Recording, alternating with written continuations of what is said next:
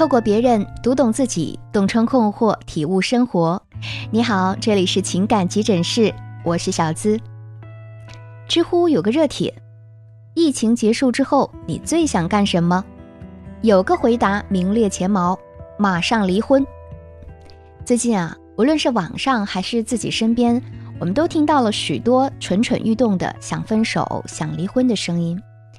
疫情之下。很多情侣或者夫妇都从过去的小别胜新婚，到现在的相看两生厌。不管是突然被迫长期异地的情侣，还是每天要二十四小时宅在一起的夫妻，仿佛都在这段特殊时期发现了对方不为人知的一面，内心无比恍然，真是不可思议啊！看透他了，他怎么是这样的人？然后事态往往就发成了这个样子，哼。疫情过后，我就跟他分手。这样的男人，疫情过后我一定要离婚。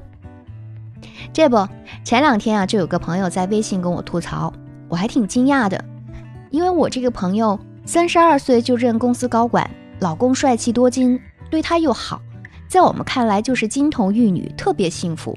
但是她昨天竟然和我抱怨起来，她说，我老公在外地工作，本来一年呢也只有几次短暂的团聚机会。但今年由于疫情假期延长，我要整整一个月都跟他朝夕相处。起初我们还很甜蜜，烛光晚餐、花式调情，把长久的思念在这几天都补回来了。可是到了第二周，我就开始受不了了。老公咳嗽时张大的嘴巴，睡觉时毫无顾忌的呼噜声，上厕所时从不提起的马桶圈，甚至要亲我时满脸的胡茬，看上去都格外的碍眼。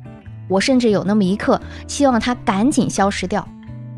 这离开工还有这么些天，我真怕我忍不住了，该怎么熬下去啊？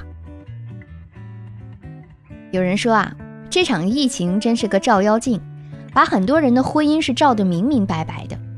但其实婚姻几十年，像这种每天都要面对面的时刻并不多。《亲密关系》一书曾提到一组数据，随着结婚时间增加。夫妻的幸福感会逐年下降，步入晚年后才趋于平稳。幸福感下降的原因呢，大致是因为很多人在结婚之前都将彼此视为灵魂伴侣，但结婚之后却将彼此视为空气。不管多么炙热的爱，经过时间的沉淀和磨练，都会变得像白开水一样平淡无奇。而这么漫长的隔离期，无疑会加快夫妻减少热情的过程。每天的低头不见抬头见，都会让双方感觉到，他好像越来越不重视我了。闭门不出的寡淡生活，加上鸡毛蒜皮的争吵，再看看不重视自己的伴侣，很容易就让相爱容易相处难变成一句真理。疫情期间那些常见的矛盾，比如一个咳嗽要半捂住嘴，一个毫无顾忌，一个呢冷嘲热讽。两人都想说服对方自己才是对的，事实上，对错只是一个幌子。引起夫妻矛盾的最终根源是你不够重视我。所以很多妻子会这样想：我是对的，你就要听我的；你不听我的，我们就离婚。但这其实跟三观合不合并没有太大关系。心理学上呢，有个名词叫做自重感效应。简单来说啊，就是觉得自己很重要；深一步来讲，可以说是一种接受自己并喜欢自己的感觉，是一种对自己的认可和热爱。我们每个人都渴望成为他人眼里重要的人，这是人类本性最深层次的驱动力，也是两性相处的真理。人在焦灼的时候，最容易感到失重。为了把重心拉回自己身上，他需要通过别人的肯定来强调自己的重要性。所以，大部分争吵的原因都是来自于想要获得另一半的肯定和支持。特殊时期之下，很多人受到焦虑情绪的影响，注意力又无处分散，就不自觉的会拿着放大镜去看对方，从而呢引发了很多家庭矛盾。但是，不管你做出什么决定，是分手还是离婚。在下定决心之前啊，都可以参考以下这三点。第一，利用相悦法则，让你们的相处更轻松。社会心理学中有一个相悦法则，说的是人们总是更喜欢那些喜欢自己的人。这些人不一定很漂亮、很聪明或者很有地位，仅仅是因为他们很喜欢我们，所以我们也喜欢他们。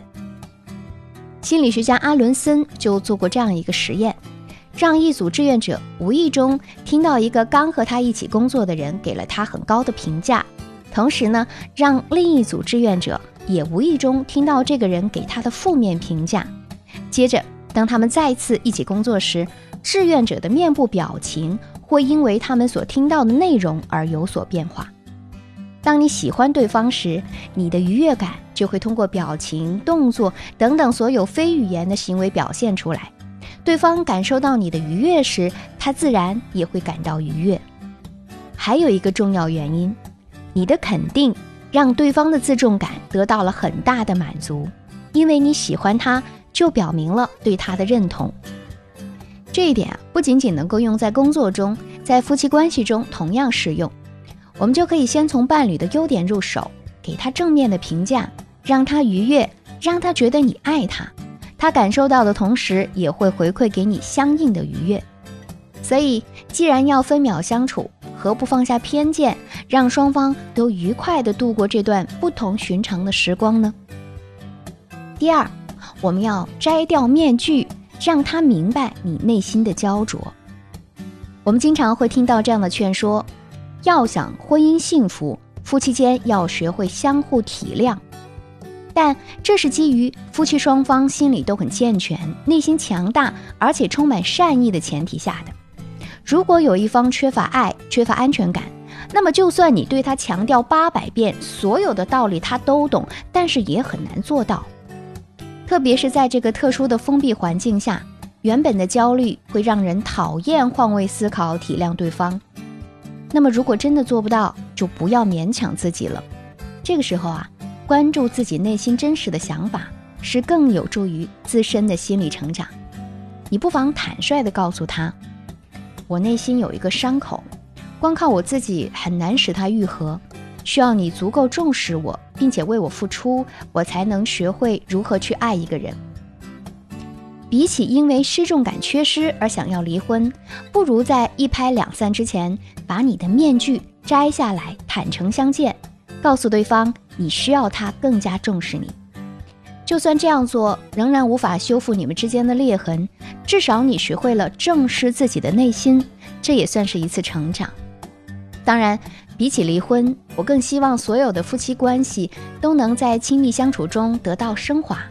经历生死，情比金坚。如果你想要修复关系，获得真正的幸福婚姻，也欢迎添加我的小助理“恋爱成长全拼零零八”，是恋爱成长小写全拼加数字零零八，就可以免费获得为你分析一次情感问题的机会哦。第三，别急着下结论。给你的决定啊留一个观望期。其实很多人口口声声说要分手、要离婚的，也只是在特定事件和特定情景下的冲动性决定。对我们每个人来说，偶发性事件往往只占我们生命时间的百分之一，而寻常的小日子、那些常态的生活，才是我们人生的百分之九十九。如果不是这场疫情，那些芝麻绿豆般的小事儿。可能根本就不会被拉上离婚的日程。你之所以会拿着放大镜去看你的伴侣，是因为啊，在有限的时间和空间里，我们局限了思维和感情，放大了当下的痛苦和不安。这其实是在情绪焦虑的压力之下所产生的正常反应。大多数时候，等你情绪平稳下来，再静心去想一想，事情也许就没有那么糟糕，那个人可能也没有那么坏。他还是有一些值得学习的东西的，可是怕就怕你情绪一上头，天皇老子也管不住的去做了，分手的话说出口了，离婚的小本子已经领了，等冷静下来以后又后悔了，那就为时过晚了。我们成年人任何时候啊，只能允许自己情绪冲动那么一小会儿，然后就要立刻从情绪的裹挟中逃离出来，理智去思考和判断。如果动不动就被情绪牵着鼻子走，那么等不到病毒将我们击倒，我们早已被自己的情绪和心理打败了。所以，对任何人、任何决定，你都需要给他保留一个观望期。你需要用这个观察期，需要一点时间去沉淀和验证，然后再做决定。如果你经常因为情绪问题而苦恼，或者发生矛盾的时候不知道该如何走出情绪，更不知道如何与自己的另一半沟通，欢迎添加我的小助理“恋爱成长”的全拼零零八，帮你分析问题，解决困惑。另外还能免费领取畅销情感电子书的小福利，记得备注小资老师领取哦。想获得文字版的同学，也可以添加公号“聪明女人研习社”获取。婚姻中，我们都不是完美的那个一，所以要学会零点五加零点五等于一，先把自己变成零点五，用另外的零点五来学会接受对方的不完美。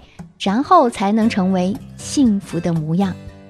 我是小资，下期节目我们再会吧。